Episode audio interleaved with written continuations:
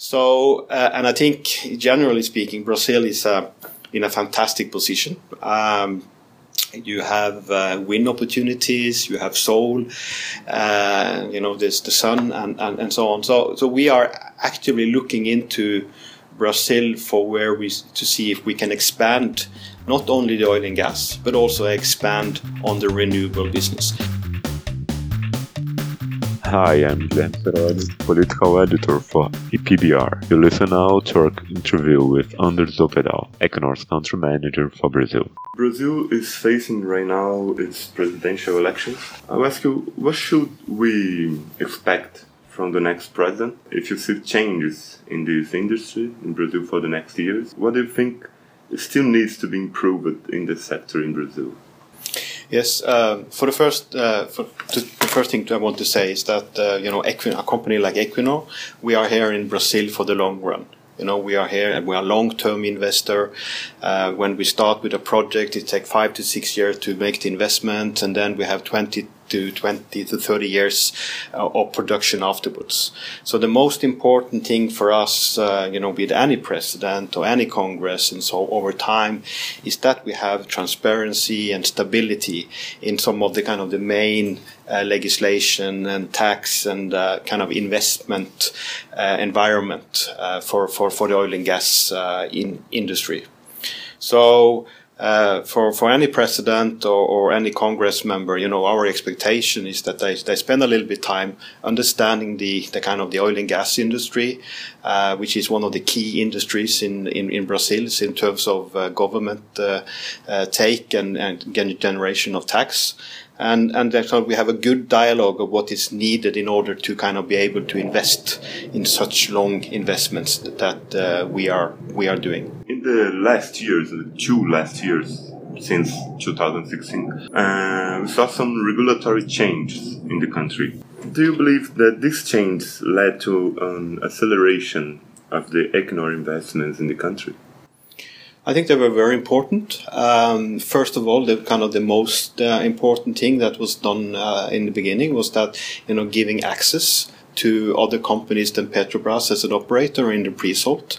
Um, that opened up for some of the divestment processes in, in Petrobras uh, that we uh, bought BM-S-8 uh, license. Uh, in addition uh, to that, ANP announced these uh, open bid rounds, uh, transparent and a scheduled bid, bid, bid, rounds that allowed us to um, nominate areas that we uh, kind of found interesting. We had time to evaluate those areas and we were able to find partners uh, that we could work together with and then we could come to the bid rounds very well prepared and uh, and, and and put in our our, our bids. So that is uh, that was the second one. The, the third uh, is that some of the changes in regulations, uh, the local content regulation has been kind of important to put it to a, um, a kind of sustainable level that we are able to to to achieve. Uh, and also that we got um, transparency in unitization of concession contracts and and, and PSA contracts.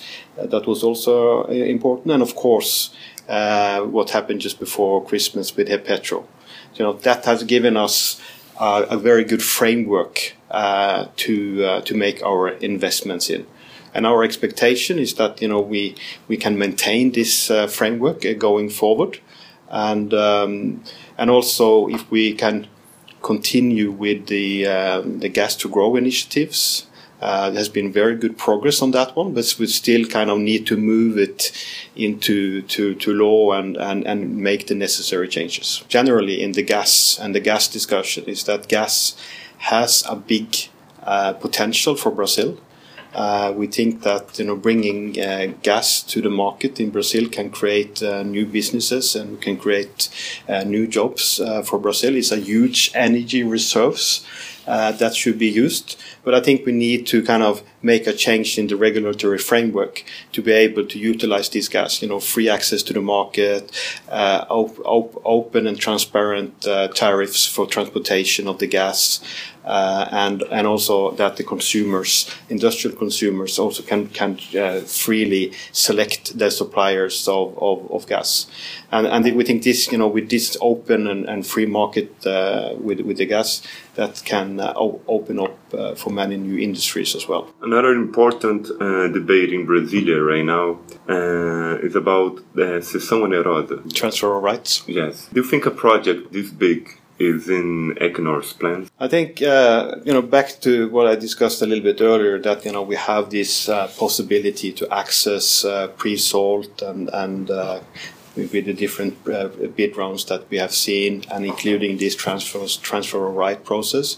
I think that's very good uh, for the whole oil and gas industry, and you know we are not the kind of spec- uh, saying specific, you know, which area and which process and which bid rounds we will actively kind of participate in. But uh, we are actively looking at all the possibilities that are being offered in the in, in, in the market, and then we will come back to kind of when we have the actual bid process, uh, if we participate or not. But uh, I can assure you that uh, we're looking at any possibilities that are available in the Brazilian market. Talking about renewable energies, investment in solar energy are on your agenda in Brazil, mm. as as we see, but it's wind too. Wind energy too. Yeah. What do you think are the goals and the reasons for investing in renewable energy in Brazil right now? First of all, I would kind of say, you know, our corporate strategy uh, is that um, we we are kind of moving from an oil and gas company to a, a broad energy company, and that was also why we, we changed our name from Statoil to to, to Equinor uh, recently, and uh, our you know will continue to be a strong uh, oil and gas producer, but we will also use the opportunity in the energy transfer uh, to also explore opportunities within new uh, energies and renewables. So basically, the corporate strategy is that they, in 2030, you know, 15 to 20 percent our investment that year will be in renewables. So we are in a kind of a building up phase. Uh, we have developed uh, three, four wind parks in, in, in, in Europe and uh, we have uh, invested in our first uh, solar park, Apodi in Ceará, um, that were under construction. I actually visited that plant yesterday, so uh, the construction there is going very well, and uh, soon we will have, uh, you know, actually be a broad energy company in Brazil because we will are at the moment producing oil and gas, and later this year we will also produce electricity from the solar plant. So, uh, and I think generally speaking, Brazil is uh, in a fantastic position. Um, you have uh, wind opportunities, you have soul, uh, you know, there's the sun and, and, and so on. So, so we are actively looking into Brazil for where we to see if we can expand not only the oil and gas, but also expand on the renewable business. It's too early to say, you know, how much and which kind of projects. We kind of we're taking we're taking the first step with the Apodi solar plant, and then you know we will build on all the learnings from that and, and go further and we will go kind of build on the learnings from uh, our UK operation in the both the uh, the fixed um, offshore windmills, but we also have floating windmills outside Scotland. So this is also some kind of interesting technology that we will uh, over time explore to do uh, to in Brazil. So I think if you see kind of our corporate strategy, you know, our corporate strategy regarding oil and gas and renewable will actually be implemented very much in Brazil. And uh, so it's, it's really exciting times uh, going forward. And you say that uh, the company is looking um, to have like between 15 and uh, to 20 percent of your investments in renewable energies by 2030. And in Brazil, do you have any number? No, we, we don't we don't operate that kind of uh, kind of those uh, uh, those numbers. So uh, as I said, you know, let's now try to identify potential projects and uh, see see uh, you know if we are able to to mature those into real projects. So uh, we will have come have to come back on this at a later uh, at a later stage. Now, our last question. One of the Brazilian candidates for the, the presidency, named Ciro Gomes, uh, has spoken that he intends to take back uh, the pre-salt area from private companies. And he even says that Equinor paid cheaply for the area of Carcará. Um, what's your opinion about that? Well, kind of, uh, we don't comment on on on specific um, uh, comments. Uh, you know, uh, as Equinor, we are prepared to to work with any president that is elected. I think um, as a company, uh, international investor in Brazil, we can offer a lot.